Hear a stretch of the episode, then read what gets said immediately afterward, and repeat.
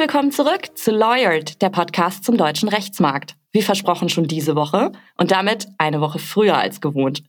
Ich bin Katharina Gangnus, selbst Rechtsanwältin und juristische Personalberaterin und spreche hier mit Juristen aus allen Branchen und Berufsgruppen über ihren Werdegang, was sie antreibt und warum sie heute das machen, was sie machen.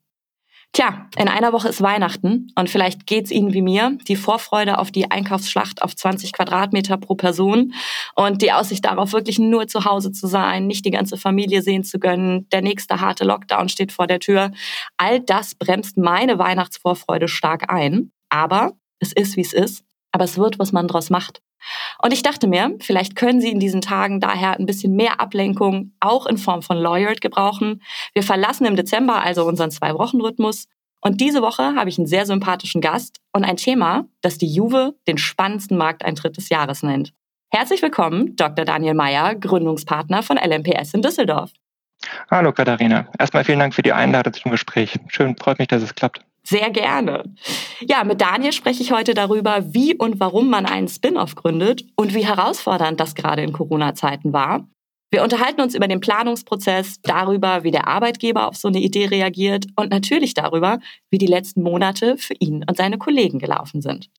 Und vielleicht ist Ihnen schon aufgefallen, dass ich die meisten meiner Gesprächspartner tatsächlich seit vielen Jahren persönlich kenne. Das ist diesmal anders, denn Daniel und ich haben uns über diesen Podcast kennengelernt, obwohl wir uns über drei Ecken quasi schon hätten kennenlernen können. Und fanden beide, dass das heutige Thema es wert ist, darüber eine eigene Episode zu machen. Wir haben dann ein erstes Vorgespräch geführt und eigentlich hätten wir da schon auf die Aufnahmetaste drücken können. Denn irgendwie hatten wir gleich einen sehr guten Draht zueinander und ich freue mich daher sehr, dass du heute Zeit und Lust hast, das Gespräch von vor ein paar Wochen quasi nochmal für meine Zuhörer zu wiederholen. Ja, absolut. Also ich freue mich echt, dass wir an das Thema nochmal anknüpfen können, an das Gespräch vor zwei Wochen. Ähm, dass sich das Thema auch interessiert und mich und uns hat es in den letzten Monaten natürlich enorm ähm, beschäftigt und umgetrieben. Ähm, und vielen Dank auch für deine netten Worte. Ähm, in der Tat, wir haben uns über deinen Podcast kennengelernt. Ich hatte nämlich in einer deiner ersten Folgen mal reingehört und äh, bei dem Nikolai Vogel war das und fand das einfach von der gesamten Art echt klasse, super sympathisch, informativ. Also ein großes Lob an der Stelle auch mal an dich. Danke. Äh, und umso mehr freue ich mich, dass wir jetzt hier mal drüber sprechen können, wie man denn so seine Kanzlei gründet. Ja, das ist auf jeden Fall ein spannendes Thema. Und wir fangen trotzdem ganz vorne an. Warum hast du Jura studiert, Daniel? Ja, also bei mir fehlt so ein bisschen der Trigger wie bei einigen Leuten aus der Familie oder ähm, Fernsehserien wie Suits mit dem äh, Harvey Specter. Was gab's alles nicht, als ich 99 überlegt habe, was ich eigentlich mache nach dem Abi und dem Zivildienst. Ähm, so eine richtige Inselbegabung, die mich dann in Richtung Physik oder Chemie getrieben hat, die gab's auch nicht. Ähm, irgendwie waren Deutsch und Mathe so die Sachen, die ganz gut funktioniert haben. Und dann sagte irgendwer zu mir, das klingt eigentlich nach einer super Kombination für Jura. Ähm, logisch-analytisches Denken und deutsche Sprache. Und dann habe ich halt, ohne dass ich genau wusste, worauf ich mich da eigentlich einlasse, mich dann eingeschrieben, in Münster Jura studiert. Mhm. Ähm, und bin in der harten Realität des juristischen Fachchinesisch mit Anfechtung, Dissens, Aberratio Ictus und allem, was dazugehört, doch recht hart äh, in der Realität gelandet, dachte auch nach ein paar Wochen, oh je, das wird irgendwie nichts. Ähm, habe dann aber bis zum äh, Semesterende tapfer durchgehalten und irgendwie lief es dann alles doch ganz erfreulich ähm, und bin dann dabei geblieben und bereue es dann heute tatsächlich auch kein bisschen. Wir gehen mal ein bisschen durch deinen Werdegang. Du hast nämlich nach dem ersten Staatsexamen erstmal für die, ich nenne es mal, volle Kriegsbemalung gesorgt. Ähm, du hast in Münster ein EMBA gemacht, das heißt ein Executive Master of Business Administration, richtig? Mhm, genau. Du hast promoviert und parallel am Lehrstuhl gearbeitet, richtig? Auch das ist richtig, genau. Ähm, dann hast du Referendariat gemacht und auch da warst du schon bei Linklaters in der Anwaltsstation in Düsseldorf und in der Wahlstation dann in Singapur. Dann folgte der Berufseinstieg bei Linklaters und nach knapp dem ersten Berufsjahr hast du dann noch den LLM in Berkeley draufgesetzt, bevor du dann zurückgekehrt bist und so dann für über acht Jahre für Linklaters in Düsseldorf tätig warst, zuletzt als Managing Associate. Habe ich richtig zusammengefasst? Das ist perfekt recherchiert, ja. Sehr gut. Vielleicht magst du noch mal in wenigen Worten erläutern, warum für dich die internationale Ausrichtung deiner juristischen Ausbildung offenbar wichtig war und welchen Mehrwert dir das in deiner bisherigen Karriere rückblickend gebracht hat. Gerne.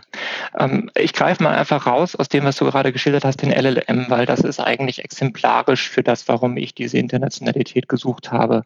Mhm. Ich habe schlicht und einfach immer Spaß gehabt an Reisen, an fremden Kulturen, anderen Menschen, anderen Sprachen und dementsprechend kommt das Ganze eigentlich aus wirklich der inneren Motivation her.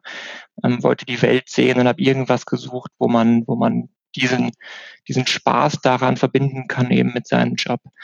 Ähm, mhm. Und habe dann, gerade ja schon gesagt, ähm, in der harten juristischen Realität angekommen, so ein bisschen mich gefragt, wie passt das denn irgendwie zusammen?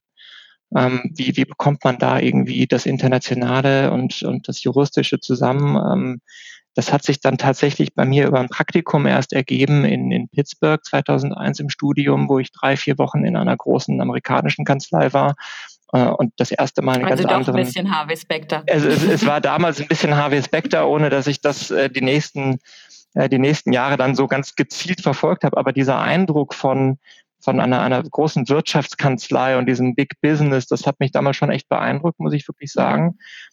Und dachte, das könnte irgendwie etwas sein, äh, in die Richtung könntest du vielleicht mal weitergehen. Das, das könnte das Ganze ganz gut zusammenführen.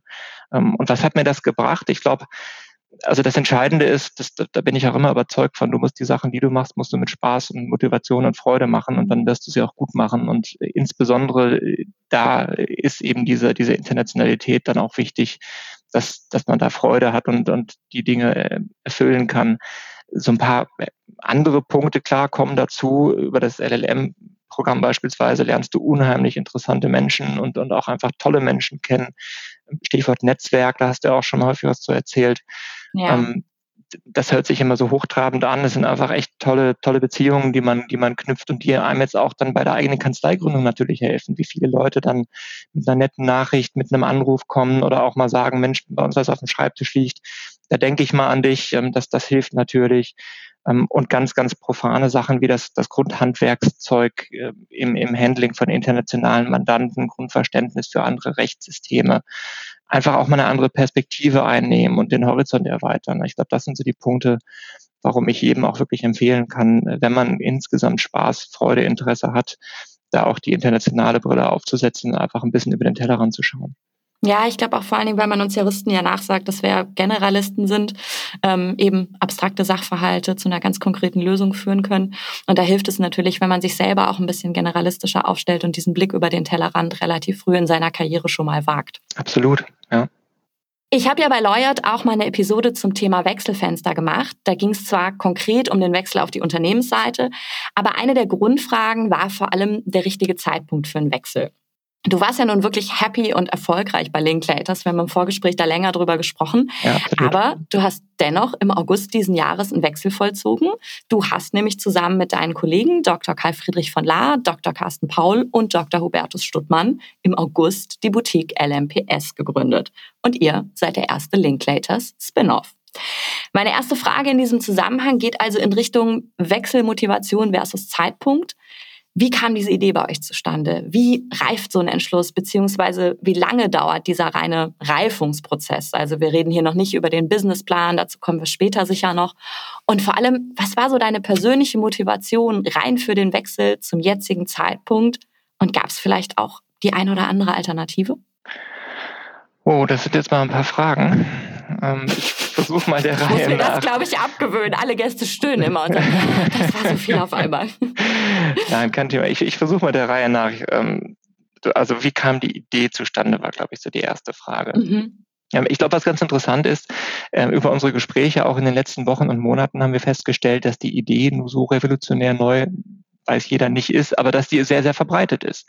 Ähm, mhm. Wir haben in vielen Gesprächen sogar mit Partnern, mit vielen, vielen Partnern von Linklaters, von anderen Kanzleien, ähm, die Aussage gehört, ja, da habe ich auch mal drüber nachgedacht oder ja, da haben wir auch mal mit ein paar Leuten drüber gesprochen. Ähm, das fanden wir schon echt interessant. Ähm, bei uns ganz konkret ähm, ist das Thema auch nicht ganz jung. Wir haben in verschiedenen Kombinationen schon, schon lange über das Thema Selbstständigkeit, Gründung der eigenen Kanzlei gesprochen. Ähm, mit dem Carsten Paul zum Beispiel auch seit zwei, drei Jahren mindestens. Die Idee hatte ich immer schon mal wieder diskutiert. Ähm, so ein bisschen geboren daraus, dass wir einen Bereich eben im, im Aktienrecht abarbeiten, wo nicht zwingend immer an vielen Themen das große Linklaters-Universum mit allen anderen äh, Ländern, mit allen anderen Rechtsbereichen erforderlich war.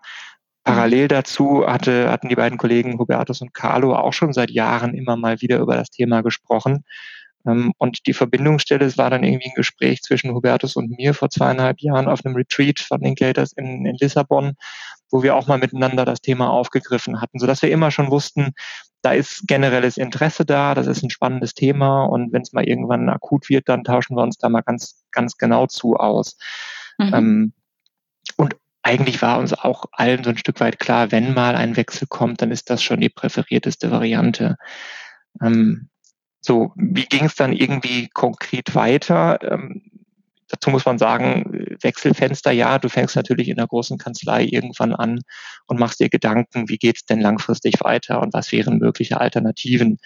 Ähm, wie schon gesagt, gerade da war das Thema Boutique oder, oder Spin-off mit Sicherheit das, was wir alle am, am spannendsten fanden als Grundidee. Ähm, schlicht und einfach, weil du A, die Dinge natürlich selber in die Hand nehmen kannst und äh, wenn du dann mit, mit der Erfahrung, mit der Tätigkeit auf dem hohen Niveau von Linklaters versuchst, was dich ähnlich ausfüllt, ähm, dann wird es natürlich nicht ganz so leicht. Also zum einen, weil der Markt insgesamt auch ein bisschen enger wird, zum mhm. anderen, ähm, weil du dich in jedem anderen äh, Konstrukt irgendwo eingliederst und eben dann doch nach anderer Leute Pfeife tanzen musst.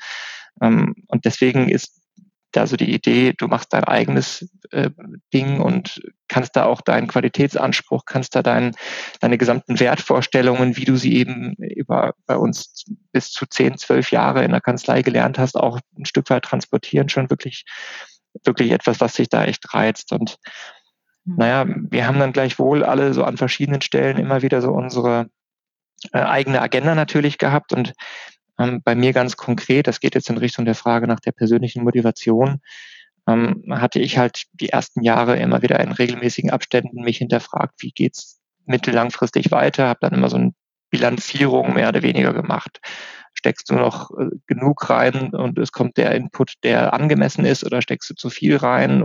Wie sind deine Chancen? Wie ist der weitere Werdegang? Lernst du hier noch, äh, wächst noch die Verantwortung? Und das konnte ich mir wirklich immer mit einem klaren, ja, das ist hier echt gut, es läuft, ich bin zufrieden beantworten.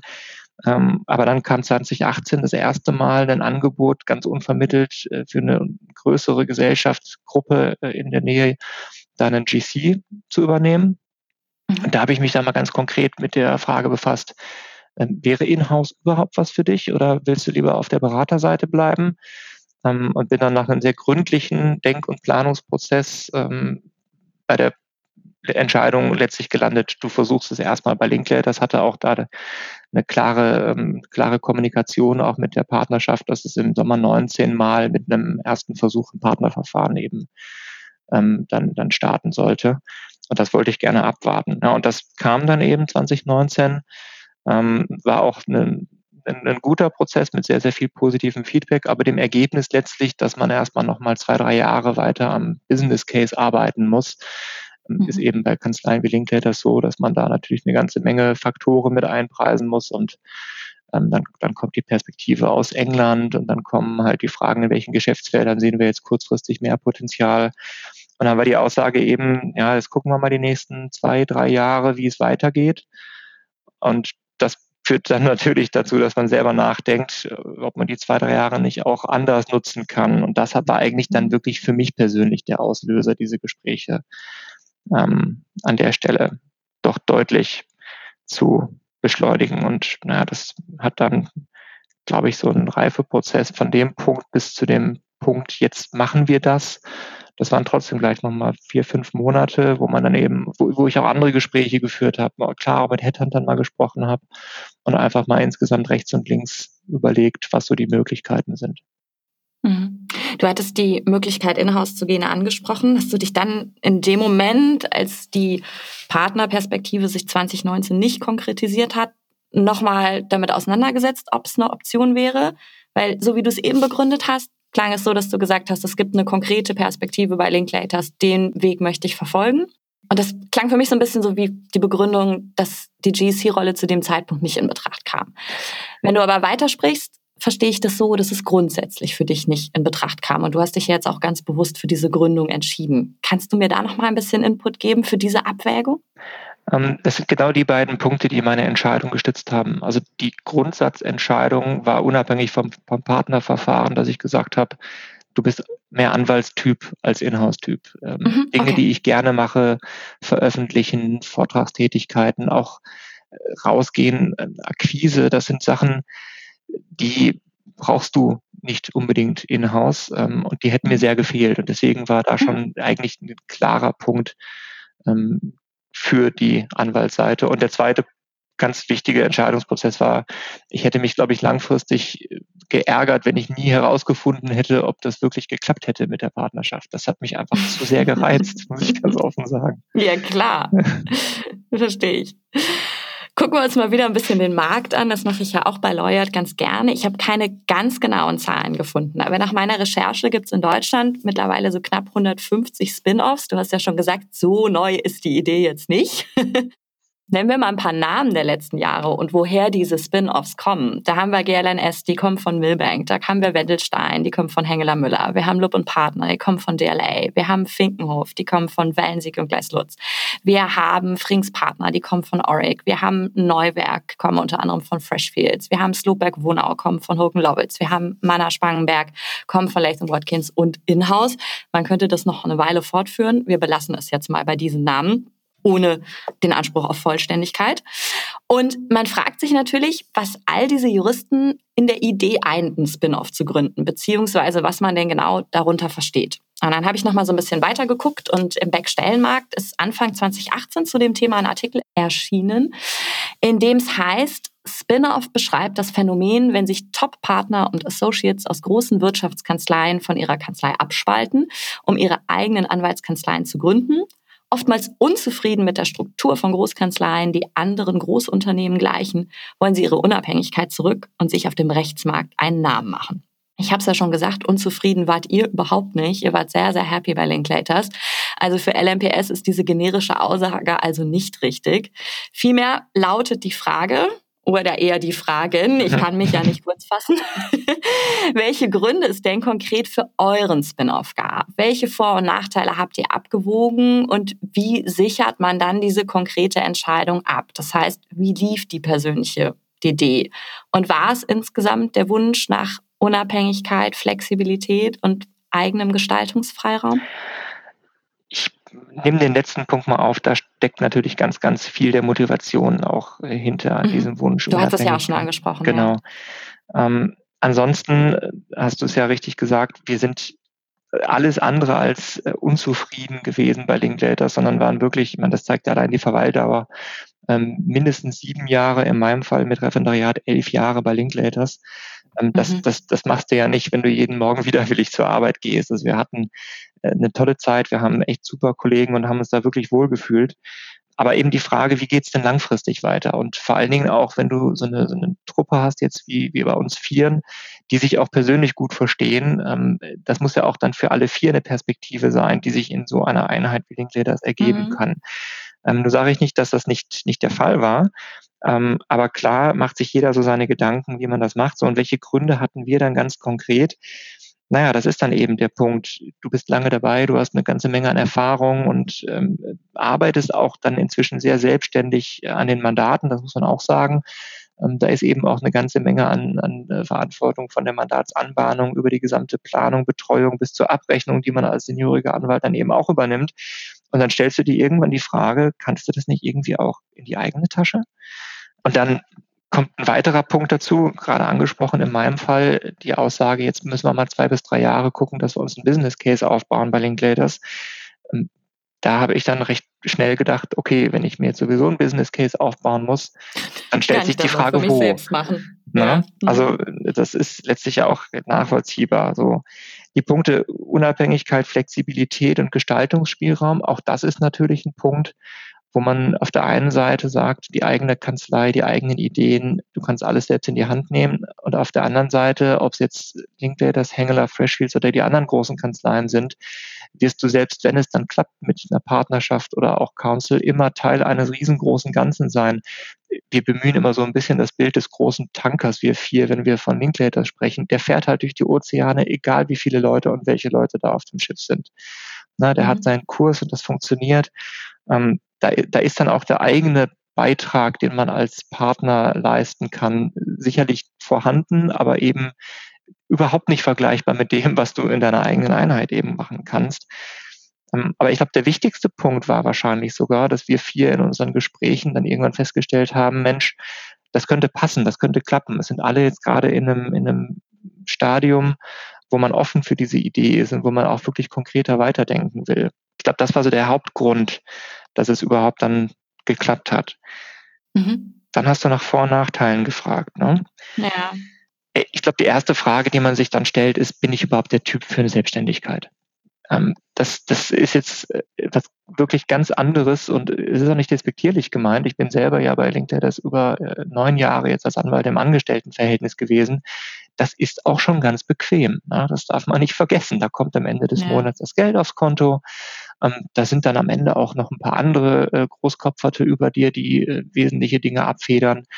Ähm, das, das hat eine gewisse Sicherheit und die muss man bereit sein aufzugeben, weil du einfach mit der Selbstständigkeit überhaupt nicht planen kannst, was überhaupt kommt, was passiert und du spürst halt jedes, jede gute, aber auch jede negative Entwicklung unmittelbar im eigenen Portemonnaie. Mhm. Ähm, also das, das spielte schon eine große Rolle so bei der Abwägung. Der zweite Punkt ist natürlich die Frage, was kannst du überhaupt äh, schaffen am Markt, wenn du dir einen, eine eigene Marke aufbaust, versus äh, du versuchst bei Linklaters oder vielleicht auch, wenn es bei Linklaters mal nicht weitergegangen wäre, in einer anderen Kanzlei in ein bestehendes Brand einzutauchen und das mitzunehmen. Na, da ist dann auch die Situation unseres Spin-offs wahrscheinlich doch nochmal eine andere, als wenn ein gestandener Partner am Markt, wie du es gerade in deiner Einleitung auch beschrieben hast, mit einem Team geht, weil als, als Associate hast du eine gewisse Marktwahrnehmung aber bist natürlich jetzt keiner der absolut führenden Köpfe, sodass, ähm, ähm, sodass das jetzt mit einem, mit einem Brand einhergeht. Wir waren gleichwohl überrascht und haben uns auch sehr gefreut, dass unser Schritt schon eine gewisse Aufmerksamkeit in der, in der Öffentlichkeit ähm, erfahren hat, dass da auch die Juve beispielsweise, wie ja. du ganz am Anfang gesagt hast, mit dem spannendsten mhm. Markteintritt. Ähm, also das ist dann schon eine spannende Sache und das, daraus kann man natürlich auch eine Menge aufbauen, aber äh, auch da stehst du in deinen Planungen am Anfang erstmal und fragst dich, ähm, wie, wie kann das funktionieren? Und dann kommt das Thema, welche, welche Chancen, welche Risiken es gibt. Und da haben wir uns relativ intensiv Gedanken gemacht und haben genau, was du gerade auch gemacht hast, uns mal angeschaut, was sind denn da eigentlich so für Boutiquen am Markt? Wo kommen die her? Was haben die für einen Hintergrund? Und wie funktioniert das? Wie läuft das bei denen? Ähm, haben dabei festgestellt, dass also der Markt für Boutiquen doch offenbar ein sehr spannender und auch sehr guter ist dass mhm. ähm, viele etablierte Boutiquen mit einem recht einfachen Geschäftsmodell, nämlich Kanzlei mit Erfahrung aus, aus großen Einheiten, ähm, zu effizienteren und insgesamt günstigeren Kostenstrukturen ähm, von vielen Mandanten auch gerne wahrgenommen werden, dass vielleicht eine gewisse Lücke besteht in dem Bereich, wie wir ihn haben, mit äh, auf der einen Seite absoluter Spezialisierung im Aktienrecht, Beratung von großen DAX-Gesellschaften, gleichzeitig aber auch äh, große internationale Transaktionen, wie wir sie im Team jetzt hier zu viert auch äh, in den Jahren bei Linklaters gesammelt haben und dachten, da könnte eine Lücke sein, in die wir mal reinstoßen könnten. Das, das dürfte passen. Ähm, mhm. und dann bringst du eben die, die Dinge mit, die bei den großen Spin-offs ja letztlich alle identisch sind. Äh, viel Erfahrung aus einer großen Kanzlei, ähm, die, die, die Ausbildung, die damit zusammenhängt. Ähm, für uns ganz konkret war äh, ein Faktor, dass Linklaters einfach dieses Spin-off ähm, Kultur nicht hat, dass es so etwas bei Hengeler, bei Freshfields, aber eben noch nicht bei Linklaters gab. Mhm. Ähm, da haben wir auch ein Stück drauf gebaut, dass das vielleicht am Markt nochmal Aufmerksamkeit bringt, weil schlicht und einfach die Frage auch schon immer wieder mal aufkam, ja, wann ist es denn bei Linklaters mal so weit? Ähm, um, ähm, und dementsprechend haben wir diese Punkte alle so ein bisschen miteinander äh, diskutiert, abgewogen und äh, unterm Strich auch uns mal die Frage gestellt, was wäre, wenn es gar nicht funktioniert? Äh, was wäre eigentlich der Worst Case, auch wenn wir überhaupt nicht daran gezweifelt haben letztlich und auch sich die Dinge wirklich super anlassen, ähm, gehst du gehst, ja, gehst du trotzdem mal her und überlegst, ja, und wenn es dann doch nicht so wäre, und da ist dann so die relativ beruhigende Erkenntnis, naja, dann machst du den Laden wieder zu, hast einen finanziellen Verlust und gehst irgendwo in der Anwaltswelt wieder an, als Angestellter arbeiten. Das Leben geht auch weiter. Ne? Das, das fand ich mhm. persönlich ganz beruhigend, muss ich ganz ehrlich sagen. Dann mit einer Erfahrung reicher, ja. Ja, und das, das mit Sicherheit, ne? Also, oder mit vielen Erfahrungen, wenn ich überlege, was wir in den letzten Monaten alles hier an, an neuen Dingen auch auf dem Schreibtisch hatten. Ähm, naja, und, und äh, aus dem heraus, jetzt komme ich, glaube ich, zu dem, zu dem Punkt, den hast du persönliche Due Diligence genannt. Da ist jetzt eine ganze Menge schon drin gewesen, was ich gerade erzähle. Ja. Ähm, aber klar, fragst du dich, bin ich der Typ für die Selbstständigkeit? Also springe ich oder springe ich nicht? Und da muss ich auch sagen, mhm. haben wir mit vielen Kollegen auch lose Gespräche geführt, ähm, wo ich volles Verständnis habe, wo viele aber am Ende auch sagten, nee, ganz ehrlich, das, das, das möchte ich dann unterm Strich nicht.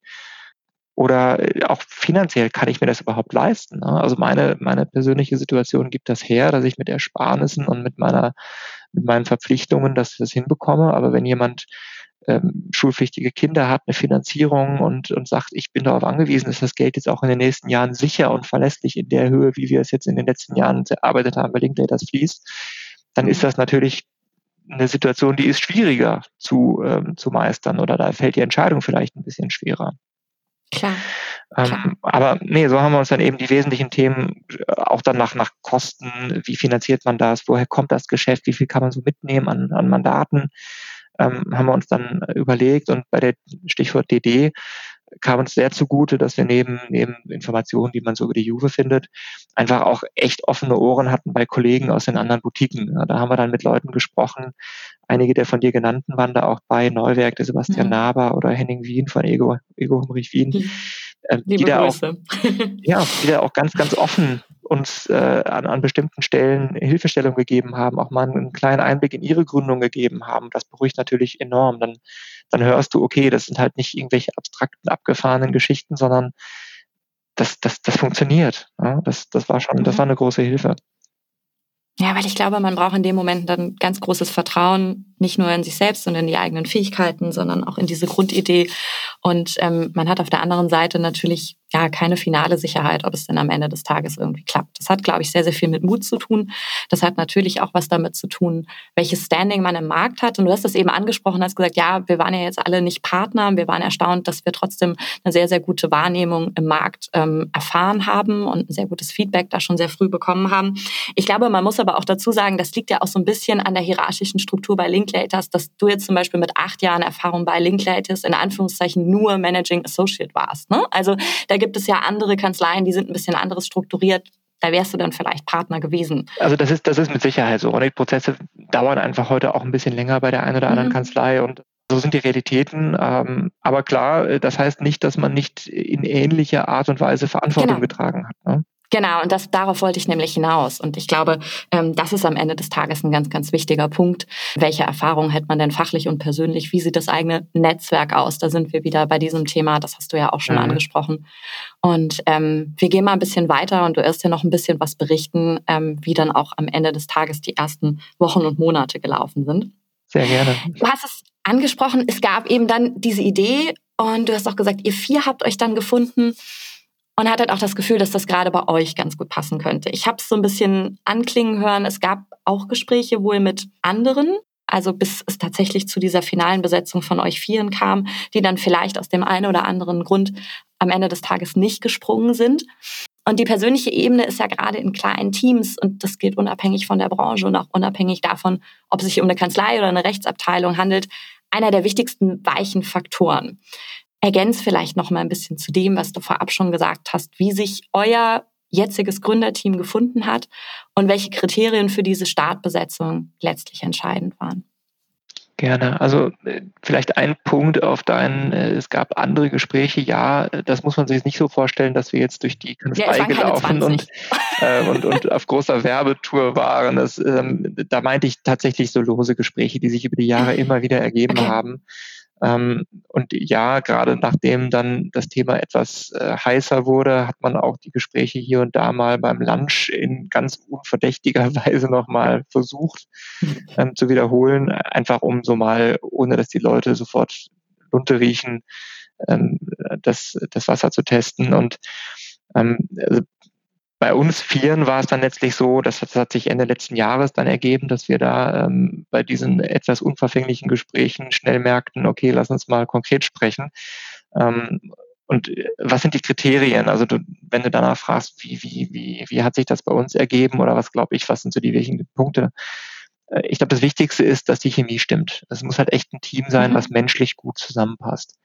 Ähm, ich habe jetzt in den letzten, ja, man kann fast sagen, zwölf Monaten sind es ja schon, so viel Zeit hier mit den, mit den drei anderen verbracht wie mit niemandem anderen. Ähm, ich habe gerade noch in unserem Vorgespräch gesagt, letztes Jahr Weihnachten saß ich in der Ecke und habe die ganze Zeit nur irgendwelche äh, Planungen gemacht und Dinge recherchiert und Nachrichten mhm. geschrieben. Ähm, da, da muss dann eben Familie, da müssen andere Leute dann auch äh, wirklich viel äh, zurückstecken. Und ich glaube, wenn man dann nicht miteinander eine, eine, gute persönliche Ebene hat, dann kann das nicht funktionieren. Das ist mal das Allerwichtigste. Ja. Der zweite Punkt, der, der uns sehr, sehr wichtig ist, ist die juristische Qualifikation und äh, die, die Qualität der Arbeit, wo wir keine Abstriche machen wollen, wo wir aus unserem Universum, aus der Ausbildung Linklaters heraus einfach gewohnt sind, den Standard, den wir da gelernt haben, auch weiter an äh, uns und auch unsere Mandanten erbringen möchten. Ähm, damit einhergeht so ein bisschen das Thema, sich hundertprozentig auf das verlassen zu können, was der andere macht.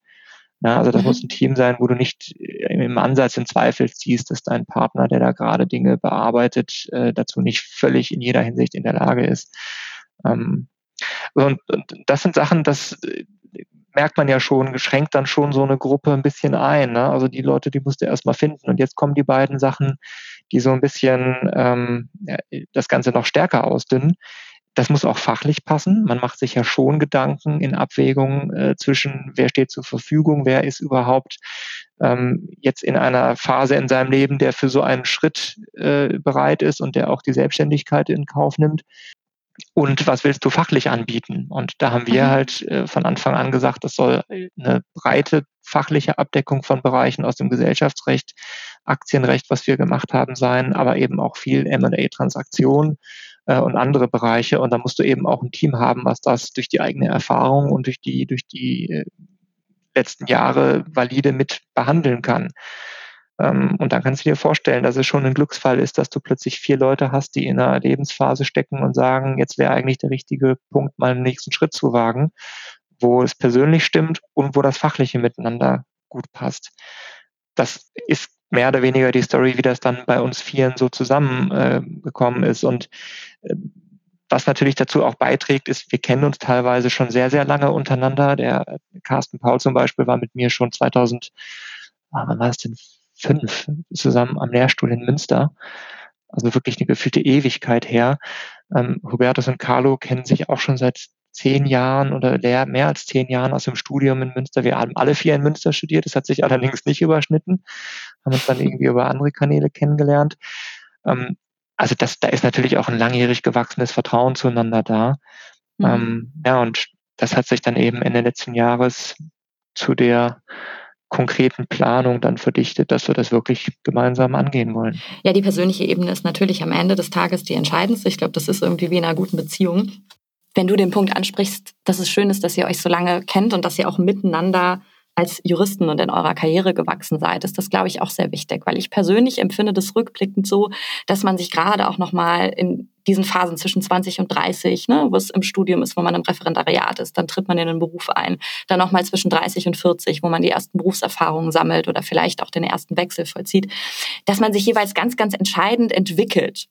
Und ich finde das immer schön zu sehen, wenn man in dieser Zeit Wegbegleiter hat, die sich auch entwickeln, die auch wachsen, aber dass man miteinander wächst und dass es trotzdem nach wie vor miteinander sehr, sehr gut passt. Und wenn man diese Erfahrung gemacht hat und diese Entwicklungsschritte jeder ähm, für sich gegangen ist und trotzdem am Ende des Tages nach wie vor gut zusammenpasst, ja, wie in einer, wie in einer Beziehung, mhm. also am Ende des Tages auch. Ich glaube, dann kann man auch ganz gut darauf bauen, dass es auch für so ein Setup wie das eure jetzt gut funktioniert. Kann ich hundertprozentig unterschreiben, ja. Sehe ich ganz genauso. Dann gucken wir uns mal ein bisschen diesen Planungsprozess an. Da stellt sich die klassische Frage, wie lange habt ihr das genau in welchen Schritten geplant? Du hast es ja schon so ein bisschen angerissen, hast gesagt, die Idee ist insgesamt so zwei, drei Jahre gewachsen und dann gab es nochmal so eine Phase von vier Monaten ganz konkret, bis man sich entschieden hatte. Erzähl mal so ein bisschen, welche Schritte spielen da eine Rolle? Und klar, macht man sich auch so Gedanken darüber, wo kommt denn der Bleistift her? Wie kommt das Papier aus dem Drucker und wie kommt es wieder rein? Und äh, vor allen Dingen, äh, wer sorgt dafür, dass das Telefon klingelt? Ja? Ähm, wie viel Zeit haben wir? Alle Zeit der Welt. Ich habe mich von dieser 45-Minuten-Idee habe ich mich mittlerweile völlig verabschiedet. Also an der Stelle könnte ich jetzt natürlich wahnsinnig breit ausholen, aber ich versuche mich trotzdem mal kurz zu halten. Du, du, musst nicht jede Bestellung bei Staples auflisten, aber du darfst schon sehr konkret werden. Ähm, also wie, vielleicht fange ich mal an, wie, wie geht man das Thema überhaupt an? Also bei uns war es, wie gesagt, um den Jahreswechsel am Anfang dieses Jahres, dass wir gesagt haben, jetzt gehen wir mal wirklich in die Planung. Also wir machen das und haben dann relativ schnell das Zeitfenster Sommer, August 2020 als Öffnungstermin uns äh, vorgenommen. Und dann sitzt du mehr oder weniger vor einem leeren Blatt Papier und hast die Vorstellung, in acht Monaten sitzt du also in deiner eigenen Kanzlei und IT und alles funktioniert und äh, Mandanten sind da und du hast aber nichts. Das ist schon mhm. erstmal, ja, da fragt man sich, wie, wie soll man das irgendwie packen? Und dann haben wir es angefasst oder angepackt und angegangen, wie du es bei der Beratung von Mandanten in jedem größeren Projekt machst. Du fängst halt erstmal an, die wesentlichen Themen zu identifizieren, schreibst mal untereinander und gruppierst ein bisschen und sagst, was gibt's da eigentlich so an wesentlichen Punkten. Äh, klar, du musst eine Strategie haben und einen Businessplan, du brauchst Büroräume, das Thema Corporate Design spielt eine Rolle, Finanzierung, mhm. IT-Kommunikation ähm, you name it. Und das Ganze versuchst du dann in einen Zeit- und Maßnahmenplan zu quetschen. Also das hört sich jetzt so ein bisschen spießig an und so ein bisschen, bisschen überstrukturiert, aber ich glaube, das ist der einzige Weg. Ja, man, das geht's nicht. genau. Äh, und es kommen mhm. so viele Themen und dann schreibst du wirklich alles, äh, während sie dazukommen, in deinen Plan rein und das Ganze versuchst du dann eben auch mit äh, ein bisschen Zuweisung von Aufgaben an einzelne Leute äh, zu versehen. Es ja können ja nicht alle alles machen. Ne? Das, ist, das ist ausgeschlossen.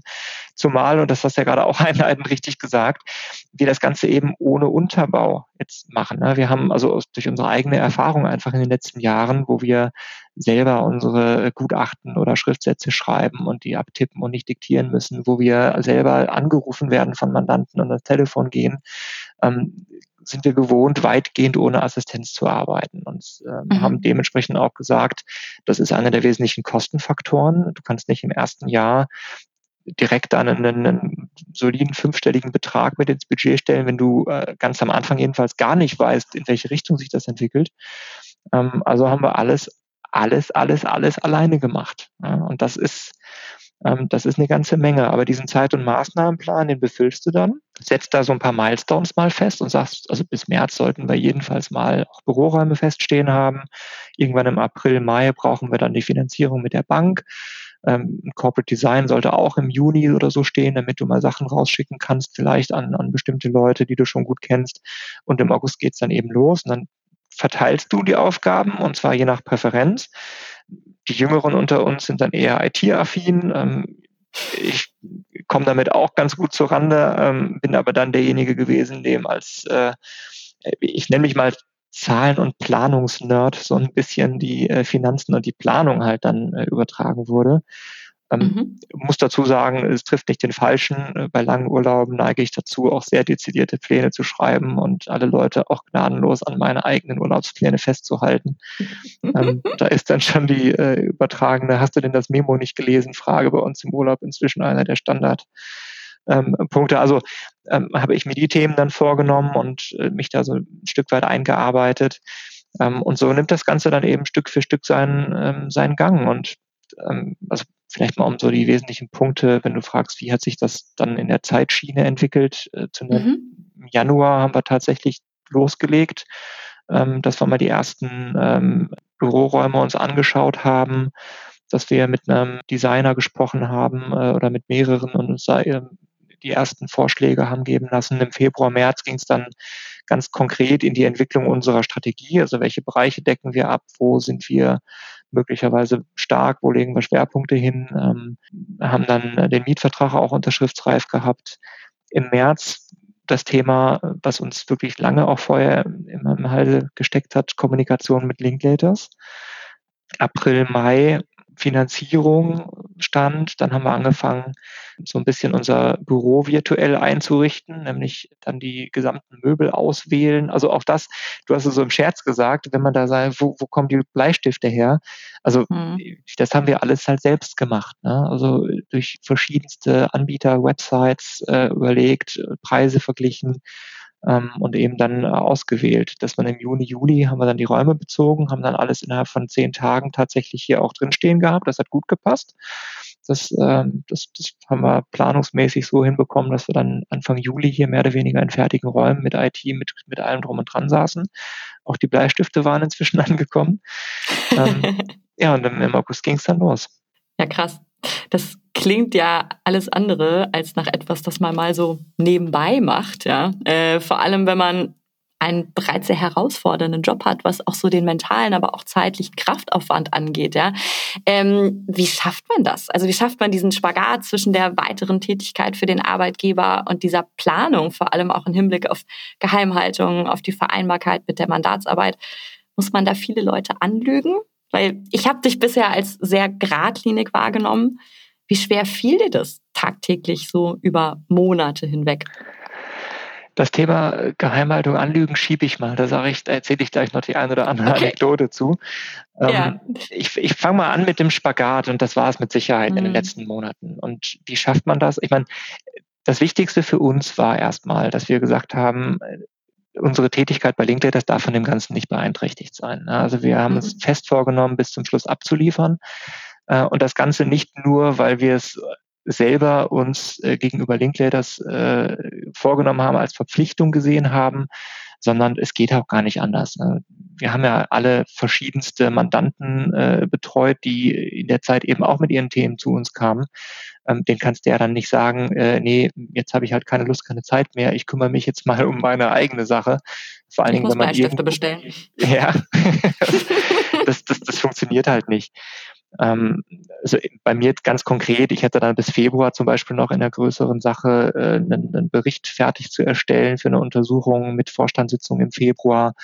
Ähm, das hat natürlich eine ganze Menge an zeitlichen Ressourcen gefressen und äh, dann im März, April kam das Thema Corona, wo alle Mandanten mit Ad-Hoc-Fragen und Finanzierung und sonstigen Themen ankamen. Ähm, einer meiner anderen Partner hat tatsächlich bis in seinen Resturlaub noch zehn Tage, äh, wo er eigentlich schon Urlaub hatte, sein, sein Mandat fertig betreut. Das, das war aber, das war völlig, völlig klar, dass das im Vordergrund steht. So, dann ist die Frage, wie mhm. kriegt man denn alles andere dann da rein? Und ich glaube, da gibt es halt zwei Dinge, äh, wie das passen konnte. Das eine ist Teamwork. Wir haben wirklich uns gegenseitig dann auch entlastet und wenn der eine mal Luft hatte, hat er eben auch die Aufgaben des anderen versucht mit zu übernehmen.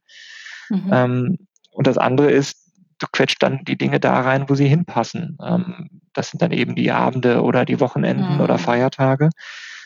Und das Ganze hat dann trotzdem Grenzen, also auch das Teamwork und das Aufteilen hat Grenzen. Wir haben zum Beispiel eine, ja, ich will es mal traurige Institution nennen. Das war unser Sonntagabends-Call, der irgendwann um sechs, halb sieben anfing und äh, wo wir teilweise fünf, sechs Stunden bis halb eins, eins dann äh, haarklein über unser Corporate Design diskutiert haben, wie das am Ende aussehen soll. Ähm, aber da ist dann eben die Luft und da funktioniert das und da tritt dann eben nicht Linklaters zurück, da treten dann eben eher die Familie oder äh, sonst Klar. andere Dinge zurück. Ähm, aber trotzdem, also auch wenn das jetzt irgendwie nach, nach einer anstrengenden Zeit klingt, die sicherlich war, das ganze Projekt motiviert natürlich ungemein. Ne? Und mhm. ähm, also ich selber habe zum Beispiel an diesen elenden äh, Finanz-, äh, Liquiditätsplanung, Finanzplan, Umsatzplanung und so rund um Ostern gesessen und habe mir da eine Excel-Tabelle gebaut, ähm, zu der dann die Finanzberaterin bei der Bank letztlich sagte, sie hätte in 20 Jahren Betreuung von Juristen äh, und Gründungen sowas noch nie gesehen. Das hat mich ein bisschen gefreut. Doch, den falschen Job. äh, vielleicht. Nee, aber auf jeden Fall, ähm, an dem Ding habe ich zum Beispiel Ostern extrem viel gesessen und äh, da kam dann auch irgendwann meine Partnerin abends um halb eins ins Esszimmer, wo damals mein Homeoffice aufgebaut war und sagte, jetzt ist wirklich mal gut. Mhm. Da merkt man dann auch, also das sind auch Dinge, dass man plötzlich äh, wieder Spaß an, an anderen Dingen als Jura feststellt oder an, an anderen fachlichen Dingen, die man über die juristische Zeit einfach auch nicht mehr aufbringen konnte, weil man so eingespannt ist in, in äh, seinem Job, ähm, dass man gar nicht mehr so über den Tellerrand so viel rausschauen konnte. Also das hat mhm. dann auch unheimlich motiviert. Dann das Thema Geheimhaltung und, ähm, und äh, wie man andere Leute anlügen muss. Also zum einen, ja, natürlich will man diese, diese Planungsphase erstmal unter der Decke halten. Ähm, dementsprechend ist es jetzt nicht so, dass ähm, wir da viel durch die Kanzlei gelaufen sind und viel darüber gesprochen hätten. Ähm, die Türen sind trotzdem häufiger zu. Ähm, das kann dann hier und da mal ein bisschen auffälliger wirken, aber gerade wenn du viel zu tun hast, äh, ist der Übergang fließend zwischen der sitzt gerade und arbeitet oder der äh, telefoniert mit dem Headhunter oder macht was anderes. Ja. Ähm, es hat aber, also das Thema Lügen ist Gott sei Dank nicht relevant geworden für mich persönlich und auch für die, für die Kollegen nicht. Ähm, ich habe halt nach diesem Prozess im Sommer ganz offen adressiert, auch bei meinem Leitpartner und anderen, dass ich mir jetzt mal Gedanken mache, wie es anders weitergehen kann und dann nach einem halben Jahr mal wir uns wieder zusammensetzen und sprechen, sodass alle wussten, dass möglicherweise auch Alternativen da im Raum stehen. Mhm. Aber ganz konkret, Thema Geheimhaltung.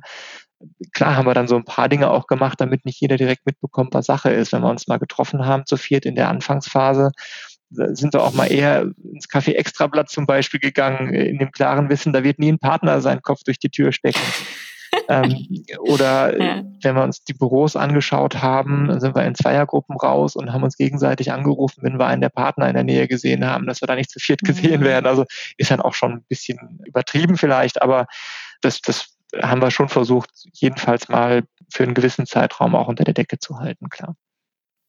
Lügen ist auch in dem Zusammenhang natürlich ein hartes Wort. Ne? Ich glaube, es, ist, es geht eher darum, vielleicht die Mitteilung von Tatsachen auf einen späteren Zeitpunkt zu verschieben. So ist das, wenn man nicht gefragt wird, muss man ja auch nicht unbedingt Auskunft geben. Ne? Ja, ganz genau, ganz genau. Und dieser spätere Zeitpunkt kam dann irgendwann. Du hast gesagt, es war im März, ähm, der Tag, an dem ihr mit Linklaters gesprochen habt. Der 19. März, ja. 19. März, also vier Tage nach Lockdown? Naja, Oder war das in der Woche vor dem Lockdown?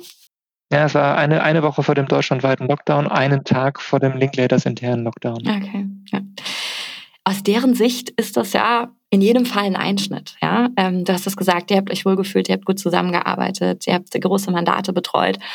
Und wenn man sich mal vor Augen führt, dass durch den Weggang von gleich vier erfahrenen Managing Associates auf einen Schlag dann eben viel von diesem Know-how wegbricht, viel Arbeitskraft wegbricht, neben den ganzen persönlichen Faktoren, bricht da ja auch Umsatz weg.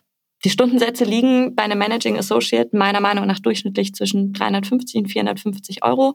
Billable Hours so bei circa 1800 bis 2000 im Jahr. Ich habe schon mehrfach in diesem Podcast gesagt, dass ich schlecht im Rechnen bin. Also ich hätte die Frau bei der Sparkasse definitiv nicht beeindruckt. Aber auch ich komme da beim großen Überschlagen auf eine Zahl von roundabout drei Millionen Euro. Bitte nimm uns mal mit zurück an diesen Tag. Gib uns mal einen Einblick in die Situation, wie die Gespräche mit den Partnern liefen, wie die Reaktion fachlich und persönlich war und letztlich auch, was die Kollegen gesagt haben. Und ich glaube, ich hätte mir, auch wenn ich persönlich von meiner Entscheidung überzeugt gewesen wäre, so ein bisschen in die Hose gemacht.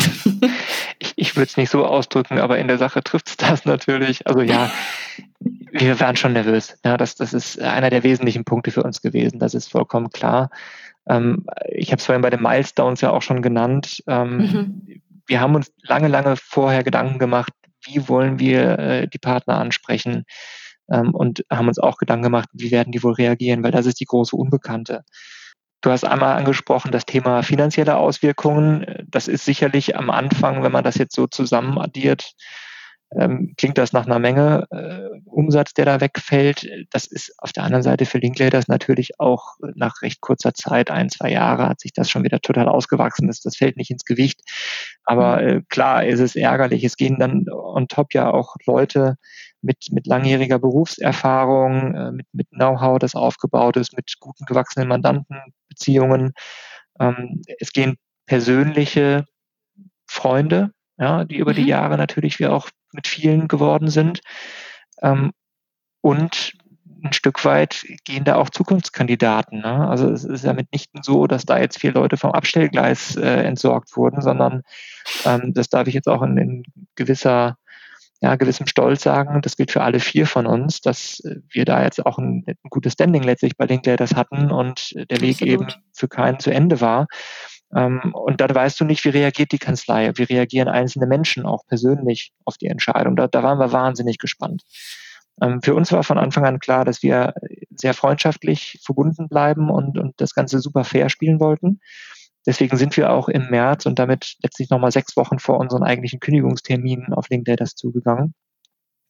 Zu einem Zeitpunkt allerdings, an dem wir mehr oder weniger den Entschluss fest hatten und auch den Mietvertrag unterschriftsreif und auf dem Schreibtisch hatten mhm. ähm, und haben gesagt, jetzt gehen wir raus und das ist jetzt der richtige Zeitpunkt. Haben dann an diesem besagten Donnerstag, dem 19. März, ähm, das Ganze generalstabsmäßig geplant. Ähm, das Wichtigste für uns war, dass wir unsere äh, wirklichen engen Beziehungspersonen, Leitpartner als Erste informieren ähm, weil mhm. das, dass wir auch nach so vielen Jahren wollten wir nicht, dass einer von denen dann über die Partnerschaft diese Nachricht hört. Das gehört sich schlicht nee, nicht. Nee, das ist ja auch eine Frage von Respekt und Wertschätzung. So, und ähm, das ist gar nicht mal so leicht. Das waren dann zwar nur in Anführungsstrichen zwei bis drei Personen, die wir da auf einen Schlag erreichen wollten, aber der eine Partner war dank Hüft-OP gerade außer Gefecht und äh, eben seit Wochen nicht im Büro, sondern nur, nur telefonisch erreichbar und ähm, den haben wir dann vorgewarnt am Vortag, dass wir doch mal gerne telefonieren wollten.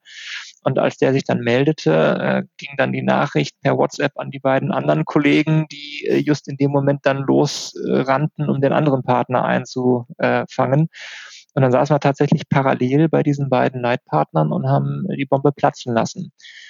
Ähm, und die Reaktion war überrascht, das äh, Szenario Spin-off war bei Linklaters offensichtlich keines, was man jetzt als sehr naheliegend erwartet hatte. Ähm, und da zeigt sich dann auch wieder, es war eben der erste Linklater Spin-off, so eine Geschichte, so eine Situation gab es halt noch nicht.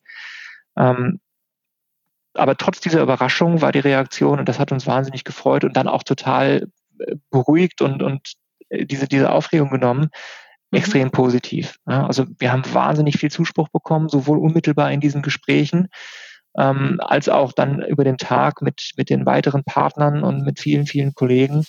Ähm, es gab also bis heute keine negative Reaktion im Sinne von, äh, das ist die falsche Entscheidung und wie konntet ihr nur, sondern ganz im Gegenteil. Viel Respekt. Viele haben die mhm. Entscheidung, wie du vorhin auch, als sehr, sehr mutig ähm, empfunden und haben, und das hat uns besonders gefreut und auch beeindruckt, ganz freimütig auch eingestanden, das hätte ich mich nicht getraut. Ja, und, und auch bis, bis in Partnerriegen. Also ähm, das, das hat uns schon sehr gefreut. Und also insgesamt ist, ist LinkedIn das damit wirklich wahnsinnig positiv umgegangen, auch sehr professionell. Ähm, es hat also einen Tag gedauert, dann, dann haben wir uns zusammengesetzt und haben direkt über alle wesentlichen Punkte gesprochen. Wie geht es jetzt weiter? Wie kommunizieren wir mit Mandanten? Wie kommunizieren wir nach mhm. außen? Ähm, wie wollen wir jetzt insgesamt hier die nächsten Monate handhaben. Aber auch da super fair, super transparent. Ähm, eine der Kernaussagen, die mich sehr gefreut hat, wir haben jetzt so lange zusammengearbeitet und, und ihr wart so lange hier und wir vertrauen euch zu 100 Prozent, dass die nächsten Monate hier fair und offen über die Bühne gehen. Ähm, und das, das, das hat uns einfach wahnsinnig gefreut. Das war wirklich, ähm, ja, das war toll. Schön. Wir haben es angesprochen, 19. März. Ähm, ich habe neulich in einem Newsletter den Ausdruck Little C gelesen. Das klingt so schön harmlos. Ihr habt halt eben mitten in Corona gegründet, mitten im Lockdown. Wie schwierig ist das? Also Gründen ist nie leicht. Du hast schon viele Einblicke gegeben, was es da auch an Aufgaben und Herausforderungen im Vorfeld zu bewältigen gibt und sicherlich auch in den ersten Starttagen, zu denen wir gleich nochmal kommen. Aber ja, wie besonders herausfordernd ist das in Corona-Zeiten und welche Auswirkungen gibt es da auch fürs Business Development? Ich glaube, hätte es Corona gegeben äh, zu dem Zeitpunkt, als wir uns generell angefangen haben, Gedanken zu machen, hätte ich mich vielleicht oder hätten wir uns deutlich mehr beeinflussen und beeindrucken lassen, als es am Ende tatsächlich der Fall ist. Mhm. Man kann sogar sagen, dass uns Corona in der einen oder anderen Hinsicht hilft, so seltsam das jetzt klingen mag. Ähm, ich habe ja gerade diesen, diesen Verkündungstag angesprochen. Bei LinkedIn, das, hat natürlich auch eine enorme Sprengkraft gehabt. Ja. Also es gab am, am nächsten Tag gab es einen Call an einem anderen Standort, wo das Thema war, äh, also auch Thema war, dass, dass sich VSOs jetzt in Düsseldorf selbstständig machen. Viele, viele Kollegen haben uns angesprochen. Das hat natürlich eine, eine, ein Unruhepotenzial. Ähm, aber äh, einen Tag nach der Verkündung äh, geht es in den Corona-Lockdown und danach sind die Leute über Wochen im Homeoffice und äh, man spricht einfach nicht mehr. Das hat das ganze Thema enorm beruhigt. Ja, das, das empfinden mhm. wir zum Beispiel als einen, einen großen Vorteil. Ähm, ja gut, das macht Sinn, ja. Zweiter Vorteil, im Homeoffice ergeben sich dann eben auch die ein oder anderen Freiräume, mal ein Telefonat auch zu führen, ohne dass jemand die Ohren spitzt. Ähm, mhm. oder wenn man dann doch mal eine Stunde gerade nichts Akutes auf dem Tisch hat, dann doch mal sich an seinen Businessplan zu setzen.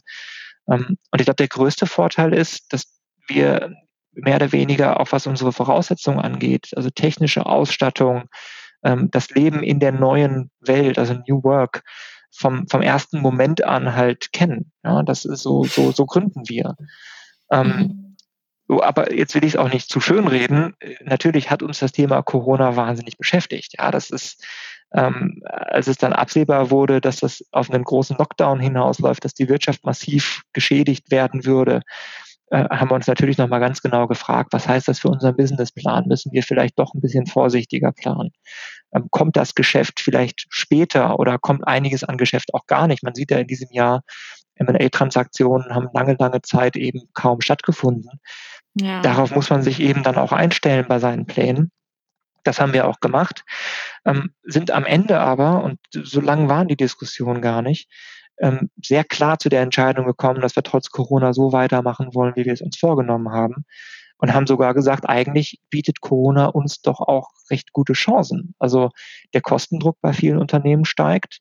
Das Modell der Boutique lautet, zu etwas günstigeren, effizienteren Strukturen und Preisen eine ähnliche Qualität anzubieten wie die großen Kanzleien. Vielleicht bietet sich da ja sogar auch das ein oder andere Türchen am Markt. Geht der ein oder mhm. andere Mandant eben dann doch mal her und, und tauscht seine Berater kostengetrieben aus. Also man muss es auch alles nicht nur negativ sehen. Aber auf der anderen Seite, klar, gibt es auch ganz, ganz, ganz praktische Auswirkungen von Corona. Wir haben also Möbel bei italienischen äh, Herstellern und Designern bestellt. Äh, und in Italien ist einfach über acht Wochen im Frühjahr nichts produziert worden. Und dann stellst du dir die Frage, ob du äh, doch äh, deinen Empfangsbereich hier fertig stehen hast, wenn du Anfang August loslegen willst. Laptops die ganze Welt brauchte plötzlich Laptops. Ja? Mhm. Was machst du, wenn du am 1. August in deiner Kanzlei sitzt und du hast keinen Laptop? Ähm, also all das sind so Themen, die uns natürlich beschäftigt haben, aber die am Ende alle gut funktioniert haben. Ich glaube, der entscheidende Punkt ist, den du angesprochen hast, die Akquise, weil da spielt es mhm. natürlich eine große Rolle. Ähm, da ist es so, du, du gehst naturgemäß von deinen eigenen Netzwerken her, überlegst, wen kennst du und dann würdest du normalerweise in der, in der klassischen Welt äh, Mittagessen, in die Unternehmen fahren, Meetings haben, Kaffee trinken, die Leute treffen und persönlich in den Austausch kommen. Ähm, wir haben von Juli bis Oktober das ganz gut hinbekommen über Roadshows nach München, Berlin, hier in Düsseldorf extrem viele Leute auch getroffen. Wir haben festgestellt, in den Unternehmen ist nach wie vor auch in der Zeit ähm, der Lockdown eigentlich dauerhaft da gewesen, sind viele, viele Leute schlicht nicht ins Unternehmen gekommen, sodass man in diese persönlichen Beziehungen, in diesen persönlichen Austausch teilweise nur schwer kam. Mhm. Und da äh, schlägt sich Corona dann auch wirklich nieder, weil man das, das, das wird jeder kennen. Ähm, du baust eine Beziehung schwerer am Telefon oder über eine Videokonferenz äh, auf, als du es bei einem persönlichen Treffen mit ein bisschen Smalltalk vor und hinterher machst und wo du auch einfach merkst, ob die Chemie stimmt, ist ja auch ein ganz wesentlicher Punkt. Also als ja, Berater absolut. bin ich ja nicht nur eine Fachmaschine, die irgendwelche juristischen Normen ausspuckt. Ähm, das, das, das sind natürlich ganz, ganz entscheidende Punkte. Ähm, und da, klar, gibt's Workarounds jetzt heute mit, mit Videokonferenzen und, und Vicos und, und auch virtuellen Pitches. Ähm, sind es bei einigen Mandanten auch über virtuelle Pitches ins Mandat gekommen. Ähm, das, das funktioniert alles wunderbar. Ähm, ähm, auch hätte ich nicht das, also ich glaube auch nicht, dass da die persönliche Beziehungsebene irgendwie noch Probleme aufwirft. Also das, das, man kriegt da auch schon ein Gespür füreinander. Ähm, aber ich glaube, du weißt, was ich meine. Dieses, äh, ja, absolut. Dieser, dieser weiche Faktor, der ist einfach wahnsinnig schwer. Ähm, und, und da hoffen wir schlicht und einfach, dass das nächstes Jahr, ich glaube, das hoffen ja alle, dass wir nächstes Jahr mhm. da wieder ein bisschen mehr Normalität auch haben. Ja, das, das stelle ich mir schon, schon äh, schwierig vor in der Hinsicht. Also es klingt jetzt zumindest so, als habt ihr das alles sehr, sehr gut gemeistert und es haben sich Mittel und Wege gefunden. Aber ich finde immer, dass bei der ersten Begegnung zwischen zwei Menschen, da passiert ja automatisch etwas. Da findet eine Form von Kommunikation statt.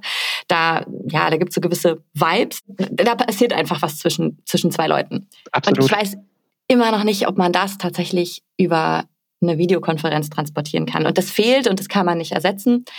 Ob man das immer am Ende des Tages braucht, um das Mandat erfolgreich zu einem Abschluss zu bringen, das sei mal dahingestellt. Sicherlich nicht in allen Fällen.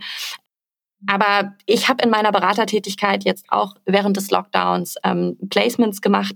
Ähm, und davon ging zum Beispiel eins gut und eins ging nicht gut. Und bei dem, bei dem es dann nicht gut ging im Endeffekt, obwohl der Kandidat schon geplaced war, habe ich mich im Nachhinein tatsächlich gefragt, hätte ich das merken können oder hätte ich das wissen können, wenn ich die Möglichkeit gehabt hätte, ihn persönlich zu treffen? Man weiß es eben nicht. Ja. ja. Kommen wir noch mal ein bisschen zum Inhaltlichen. Du hast es ja schon angesprochen. Ähm, ihr macht grob gesagt Corporate M&A, Compliance und Litigation und das sind ja eher keine Randgebiete, weil eigentlich als dieser Trend mit den Spin-offs losging, ging der Trend auch erstmal dazu, diese in Randgebieten zu gründen, einfach aus dem Grund, weil diese strukturell meist wenig mit der Profitabilitätsmaxime der Großkanzleien vereinbar sind. Berichte doch mal, welche Expertise du und deine Kollegen Karl, Friedrich, Carsten und Hubertus jeweils haben und wie ihr euch ergänzt und was daher euer USP ist. Was ist der USP von LMPS? Was wir letztlich machen ist, und ich glaube, alles andere wäre auch vermessen, das, was wir über viele Jahre bei LinkedIn gelernt haben und äh, auch praktisch gemacht haben. Nämlich das sind die Bereiche Corporate M&A, Compliance und Litigation. Ähm, und diese Erfahrungen, diese, diese Schwerpunkte, die haben wir jetzt in unsere eigene Einheit letztlich übertragen. Ähm, und dabei kommt uns am Ende zugute, dass wir alle breit ausgebildet sind. also dass, dass wir alle in äh, aktienrechtlichen, aber auch äh, M&A-Transaktionen und, und Compliance-Fragen immer verschiedenste Sachen beraten haben. Ähm, so dass wir mehr oder weniger auch den Ansatz verfolgen, dass, dass jeder von uns in allen Bereichen beraten soll. Gleichwohl haben sich natürlich durch die Erfahrung so ein paar Schwerpunkte ausgebildet. Bei mir beispielsweise, ich habe äh, ganz überwiegend in den, in den letzten Jahren äh, aktienrechtliche Themen, äh, große börsennotierte Gesellschaften beraten, in, in Haftungsangelegenheiten, in großen Investigations. Ähm, ähm, auch öffentliche Übernahmen, einige mit begleitet. Das sind dann Punkte, die eben durch die Erfahrung eher bei mir liegen, wohingegen ähm, bei, bei anderen Kollegen, gerade zwei der Kollegen, jetzt eher mal im klassischen Transaktionsbereich äh, viel Erfahrung auch liegt, die in gerade internationalen Transaktionen äh, eben äh, bei Linklaters auch viel tätig waren, ähm, so dass sich das im Team dann schon nochmal sehr gut auch ergänzt. Was ist dann der, der USP der Kanzlei? Also de facto ist es unter dem Schlagwort Großkanzleiniveau zum Boutiquepreis zu nennen. Ja, das ist mhm. im Grunde so, wie es bei vielen Spin-offs auch ist, die Idee, dass wir eben diese Erfahrung, dieses Know-how von Linklaters ähm, transportieren in unsere eigene Einheit mit demselben Anspruch, den man dann weiter beraten ähm, und zwar auch dieselben Arten von Mandanten weiter beraten. Ne? Und das ist vielleicht dann eben der USP, wo wir uns nochmal von anderen äh, Boutiquen ein Stück weit absetzen wollen, dass wir sagen, wir haben eben zusammen fast 40 Jahre Beratung, Erfahrung DAX-Gesellschaften, äh, MDAX-Gesellschaften, aber auch große internationale Unternehmen bei großen Transaktionen. Ähm, und diese beiden Punkte ganz spezifisch, das sind dann schon Schwerpunkte, die es bei vielen anderen Boutiquen so eben nicht gibt und die wir eben versuchen auch tatsächlich hier ähm, mit, mit LMPS zu bearbeiten. Und was uns wirklich freut, ist, dass wir alleine nach vier Monaten sehen, dass das funktioniert. Ähm, ein, ein, ganz kluger Mann sagte mal, ich liebe es, wenn ein Plan funktioniert. Die Älteren unter uns kennen ihn noch. Ähm, mhm. aber das ist in der Tat, also wir haben jetzt in den, in den ersten Monaten tatsächlich schon ähm, einige Mandanten S-DAX bis in den MDAX, äh, die uns mit Dingen wie aktienrechtliche Beratung, aber auch Hauptversammlungen vertrauen.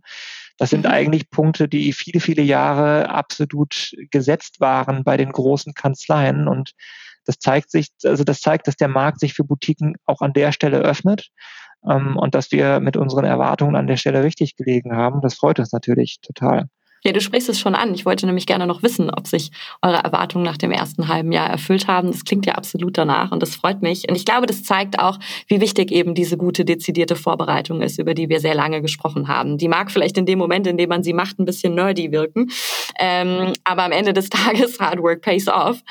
Wo soll es für euch 2021 hingehen? Was ist unter anderem eure Personalstrategie? Denn die unterscheidet sich ja auch von Spin-off zu Spin-off. Manche sagen, wir bleiben erstmal so, wie wir sind. Du hast ja auch schon gesagt, ihr arbeitet erstmal ohne Assistenz.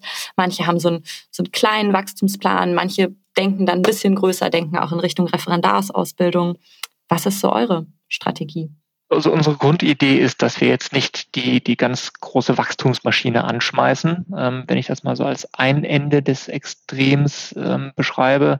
Wir wollen aber auch nicht in der aus Aufstellung bleiben, in der wir jetzt im Augenblick sind, sondern ein gesunder Mittelweg ist da, glaube ich, das Ziel. Und mhm. ähm, wir beschreiben uns selbst als partnerzentriert und wollen auch partnerzentriert bleiben. Das heißt, Was wir uns durchaus vorstellen können, ist langfristig auf eine Größe von ähm, ein Associate auf einen Partner zum Beispiel zu wachsen. Und kurzfristig wird sich als erstes die Frage stellen, und das vermutlich auch schon jetzt im Laufe des nächsten Jahres, dass wir dann doch jemanden äh, zur Unterstützung als Assistent dazu nehmen, weil sich die ganzen Themen, die man eben auf dem Schreibtisch hat, von ähm, gesamten Finanzen, Planungen und Orga-Sachen einfach irgendwann auch dann in andere Hände gegeben werden müssen, damit wir Zeit für die Mandatsarbeit behalten. Ich glaube, das so, so lässt sich die Strategie an der Stelle am besten beschreiben. Wobei das auch natürlich Work in Progress ist. Ne? Also mhm. ähm, vor einem halben Jahr hätte ich dir noch eine andere Antwort gegeben. Ich weiß nicht, was ich dir in einem halben Jahr, ähm, wenn es sich weiter so entwickelt wie bisher, äh, ist auch vielleicht das Makulatur, was ich jetzt gerade schon gesagt habe. Ich rufe dich an und frage. Gerne. Wir kommen zum Abschluss. Ich habe noch eine Frage für dich. Du kennst ja mein Konzept mit der Frage an den nächsten unbekannten Gast. Und äh, Dr. Jan-Philipp Feigen und Silvia Semkovic von EY Law waren meine letzten Gäste und die haben dir letzte Woche folgende Frage gestellt. Würden Sie Ihren Kindern zum Jurastudium raten oder sie eher davon abhalten und wieso? Ah, das ist eine gute Frage. Ich glaube. Ich habe auch selbst drüber nachgedacht. Ja, das ist, das ist nicht ganz leicht. Ähm, also ich, aus meiner eigenen Perspektive, ich würde immer wieder sofort Jura studieren, aber ich glaube, den, den eigenen Kindern, es muss, es muss von den Kindern kommen. Ich glaube, das ist das Entscheidende. Mhm. Ähm, wenn der Wunsch da ist, ich möchte gerne Jura studieren, ähm, Papa, was hältst du von der Idee? Dann würde ich sicherlich voll unterstützen, weil das geht ein bisschen mit dem zusammen, was ich ganz am Anfang gesagt habe. Es muss eben Freude, es muss Motivation, es muss eigenes Interesse da sein. Und dann finde ich das Jurastudium tatsächlich eine der Ausbildungen, die ich, die ich uneingeschränkt empfehlen kann, schlicht weil man fürs Leben äh, eine Menge lernt, weil man Systematik, weil man Technik lernt, mit der man an vielen Stellen wirklich gut arbeiten kann. Ich habe in meinem LLM-Studium immer wieder festgestellt, was wir doch äh, mit der deutschen Ausbildung für für gut taugliche ähm, Instrumente äh, an die Hand bekommen, äh, um eben und welche Möglichkeiten man am Ende auch hat. Ne? Ja, genau. Und welche vielfältigen Berufswege sich auch eröffnen können. Und nicht, nicht zuletzt finde ich, würde ich auch äh, meinem Kind deshalb dazu raten, Jura zu studieren, weil ich die Studienzeit nie missen würde. Ich fand, das war eine der schönsten Zeiten und studieren sollte es auf jeden Fall. Sehr gut. Ja, nach so viel Fragerei meinerseits und von meinen letzten Gästen darfst du jetzt natürlich auch noch eine Frage an meinen nächsten, dir noch unbekannten Gast stellen. Es ist der letzte Gast dieses Jahres, bevor auch Lawyer dann in eine kleine Weihnachtspause geht. Was hast du dir überlegt? Wie lautet die Frage? Ja, das knüpft ein bisschen jetzt an die, an die letzte Frage tatsächlich an. Ich habe ja gesagt, mit dem Studium in den USA habe ich ein bisschen gesehen, wie gucken die Amerikaner auf die Juristenausbildung. Da gibt es so Dinge wie äh, Law Clinics, wo Studenten schon an praktischen Fällen arbeiten. Insgesamt ein sehr starker praktischer Bezug, sokratische Methode, Vorbereitung und, und unaufgefordertes Rannehmen in den Stunden. Die Briten haben etwas anderen Angang äh, mit, mit Conversion Studies, erlaubt es dir nach einem jährigen Studium obwohl du gar nicht Jura studiert hast, sondern drei Jahre Physik, dann doch noch Anwalt zu mhm. werden. Deswegen lange Vorrede, kurze Frage. Wie finden Sie, wie findest du denn das deutsche Ausbildungssystem zum Volljuristen hin, ähm, was ja oft kritisiert wird wegen der langen, langen Dauer? Ähm, und welche ganz konkreten Punkte würde, würdest du, würden Sie denn da genau anders machen? Okay. Ja, finde ich ganz spannend. Da gibt es ja auch ganze Arbeitsgruppen, die sich mit dem Thema beschäftigen. Dazu könnte man auch mal eine ganze Episode Lawyered machen, aber ich fange auf jeden Fall mal damit an, die Frage an meinen nächsten Gast weiterzugeben. Daniel, die gute letzte Stunde war mal wieder ein gutes Beispiel dafür, warum ich Lawyered mache. Du hast uns einen sehr offenen und ehrlichen Einblick in all das gegeben, was mit so einer Gründung zusammenhängt. Wir durften dich persönlich besser kennenlernen. Und es geht eben zumindest für mich weit über das hinaus, was man aus einem gelesenen Interview vielleicht mitnehmen kann und was ansonsten auch am Rechtsmarkt an Informationen zu diesem und hoffentlich auch noch vielen weiteren spannenden Themen verfügbar ist. Danke also dafür. Ich wünsche euch allen vielen von Herzen ein erfolgreiches Jahr 2021 mit LMPS und natürlich noch viele, viele weitere. Danke dir, Katharina, für das Gespräch, für die guten Wünsche und für die Einladung zu deinem Podcast. Es hat mir wirklich Spaß gemacht, war ein tolles Gespräch und ich freue mich schon auf deine weiteren Folgen und wünsche dir jetzt auch eine schöne Weihnachtszeit und alles Gute für 2021. Danke, Daniel, alles Liebe. So, und wenn Sie Lust haben, das Jahr mit mir noch gemeinsam abzuschließen, dann tun wir das. Nächste Woche, Mittwoch, das heißt am 23. Dezember. Und an meiner Seite ist dann eine erfolgreiche Juristin, die wohl die meisten mittlerweile als Schriftstellerin, Kolumnistin und Moderatorin kennen. Passen Sie bis dahin gut auf sich auf. Endspurt. Stay lawyered. Ihre Katharina Gangnus.